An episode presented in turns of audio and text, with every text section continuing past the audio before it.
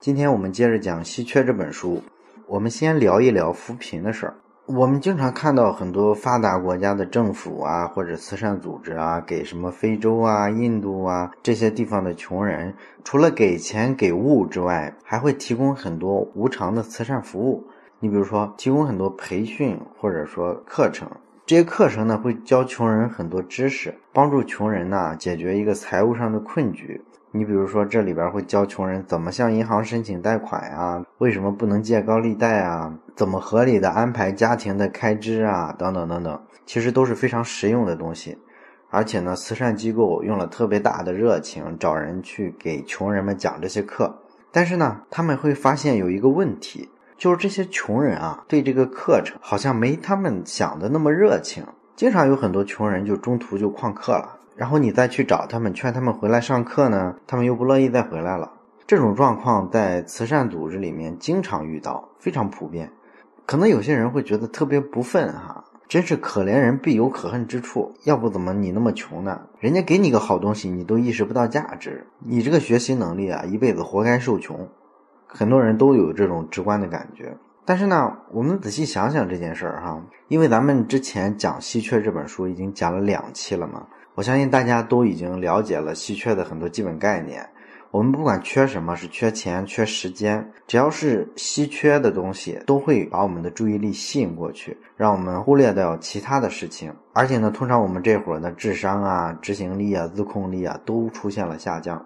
那我们就从稀缺出发，好好思考一下穷人现在所处于的困局。我们当然都知道，这个穷人啊，上课的时候，他应该满脑子想的都是让他心力交瘁的那些事儿。家里揭不开锅了呀，孩子的学费没有着落呀，然后借了高利贷，利息无比之高，现在天天催着还钱呐，等等等等。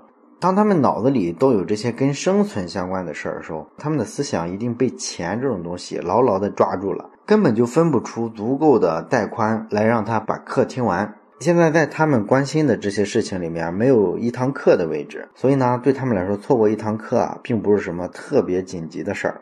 而且呢，咱们都上过学，都知道这个课程啊，上节课跟下节课通常都是关联的。他只要有一节课跟不上，他后面的所有的课程他都听不懂了。这时候你说他不中途退课，他还能怎么样呢？在这儿也是浪费时间，对吧？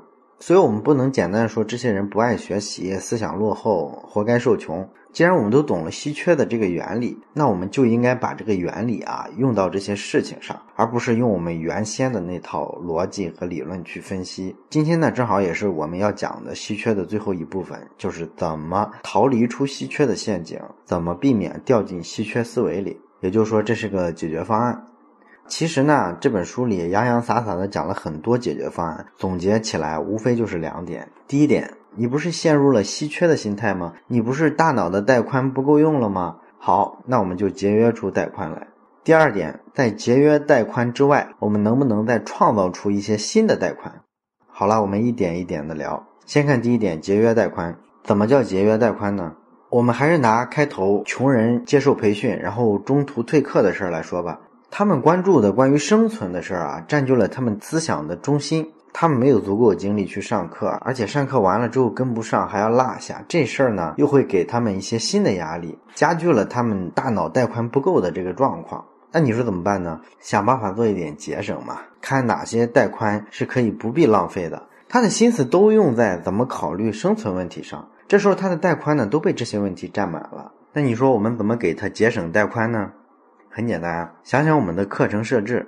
如果上下节课之间有关联的，那落下一节课，下节课就根本听不懂了。这种听不懂呢，其实也会给穷人带来压力，带来焦虑。这种压力和焦虑呢，又会进一步的占用他所剩不多的大脑带宽。那这一部分我们能不能省出来呢？不给他制造新的压力呢？其实是完全可以的。我们可以通过更改课程设置的方式来让他们上课。你比如说，我们把每节课变成一个模块化的单元，跟上一节课呢没有必然的联系，这样你落下一节课也不要紧，回头你再去听下一个模块的时候，它是完整的内容、独立的内容，你还是能跟得上的。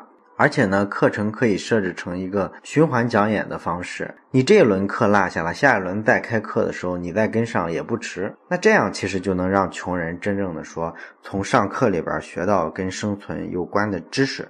这时候呢，它就是一个良性的循环，进一步去舒缓了它生存的一些压力，对吧？这叫节约带宽的思路。你再比如说，印度有些农村地区啊，很多公益组织跑来给他们发放疫苗，给孩子打疫苗，但是呢，当地农民都没有太高的热情，很少有人参与。那为什么都这样呢？这当然不是因为人蠢或者没有科学常识，这些人太穷了，天天考虑的都是生存问题，生存资料不足，对他们来说是稀缺的。那这时候你告诉他一个疫苗，这个疫苗主要起预防作用，预防你若干年之后孩子得这个病那个病。这是个非常远期的目标，人眼下都焦头烂额，他们不会把眼光放到那么长远。那你怎么解决呢？给他们节省带宽呀？你不是穷吗？你不是虎口都有问题吗？好了，谁来接种疫苗，我送你一捆云豆。你不是没得吃吗？那我给你提供点食物，作为一个引子，吸引你来打疫苗，这样总行了吧？吃饭的问题占据了你的大脑带宽，那我给你稍微解决一点，帮你节省出大脑带宽来，让你来打疫苗，这不就是这个思路吗？其实对我们普通人来说啊，可能大家不至于那么穷，但是有一件事儿是特别稀缺，就是时间。我们都觉得越来越忙嘛，在时间特别稀缺，我们要做的事儿又特别多的时候，我们特别容易陷入稀缺陷阱，忽略了很多对我们来说很重要的事儿。比如说我以前在节目里提过的，我会因为工作忙而放弃体检的机会。那我们现实中呢，很多人也因为特别忙，放弃了体检，放弃了健身的机会。你说减肥、维持体型为什么难呢？其实多数时候就是因为我们没有用稀缺的心态去看这件事儿。我们很多人啊，都是从网上搜很多关于健身的知识。你比如吃什么食物啊，多少热量，多少卡路里，然后呢，整天拿到食物之后就在那算算算，我应该吃这个啊，吃那个，然后最后发现呢，自己都坚持不下来。那你为什么坚持不下来呢？因为你有太多事儿要忙了，你有太多要操心的事情了，你本来就匀不出太多的大脑带宽来思考健身、减肥、保持体型这些事情。何况你从网上搜了一堆关于热量、关于卡路里的知识之后，这些东西还在继续占用你的大脑带宽，你要不停的算嘛，哪个热量高，哪个热量低。所以真正节省带宽的办法是什么呢？是不要思考，直接给你一个方案。你比如说，我有很多女同事都在节食减肥，她们用了一个方法叫哥本哈根法。这个方法呢，据说十三天能减十斤。我大概看过这个方法的意思。其实呢，它就是用十三天的周期给你规划了一个食谱，而且呢说的特别仔细，哪一顿该吃牛肉，哪一顿该吃鸡排，哪一顿呢吃火腿，哪一顿吃鸡蛋，哪一顿只能喝水，规定的特别详细。这样呢，你十三天的时间内，每一顿饭都按照他给你规定的食谱去吃，完了基本就能收到比较好的效果。这个方法为什么受女同事欢迎呢？那我觉得其中最重要的一点就是，他根本就没有让你去算什么碳水化合物啊，什么热量啊，根本就没有去做这个事儿，而是直接给了你一套定死的方案。这个东西就节省了大脑带宽。那为了节省大脑带宽呢，《稀缺》这本书里还提到，你还可以把重要的事儿啊带到你思想的中心去。这什么意思呢？我们再举个健身的例子吧。我有好多朋友啊，他现在都是在健身房请私人的健身教练。我发现现在健身教练特别有意思，你知道他们干什么事儿吗？他们会让你吃饭的时候，每一顿饭都要拍照片，然后发给私人教练。然后呢，他们还会天天打电话来督促你，你今天应该来健身房训练了。那我以前呢，就看我一些同事啊，他们健身教练让他们发照片的时候，他们有时候嘴馋了，想吃点好吃的，他们都是把肉菜啊放到一边去，只拿素菜拍几个照，然后传给健身教练。那我当时就觉得，你花钱请健身教练来监督你，这不是个特别搞笑的事儿吗？你意志力这么薄弱，你说你给个健身教练，他能起什么作用啊？所以我对这种事儿以前是特别不屑的。但是呢，看完《稀缺》这本书啊，我基本就能理解了。其实这事儿里边还是有学问的，就是说不仅仅是我以前理解，这个人意志力太差，需要找个人监督。从稀缺的角度看，还是因为我们把太多的大脑带宽用在了应付日常的工作、生活、学习这些事儿上。所以对于健身这种远期才能出效果的事情，我们往往就不是太重视，它到不了我们大脑的最核心的地方。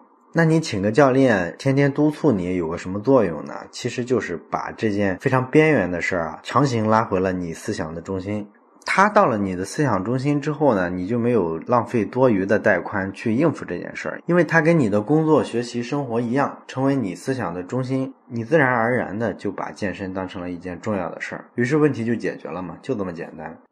我们身边很多朋友可能都属于事业狂，工作特别忙，根本顾不上家。对于这些人来说呢，他们稀缺的资源是时间，于是他们把家人就忽略了，家人就进不了他思维的中心，所以呢，这长期来说会容易造成很多家庭矛盾。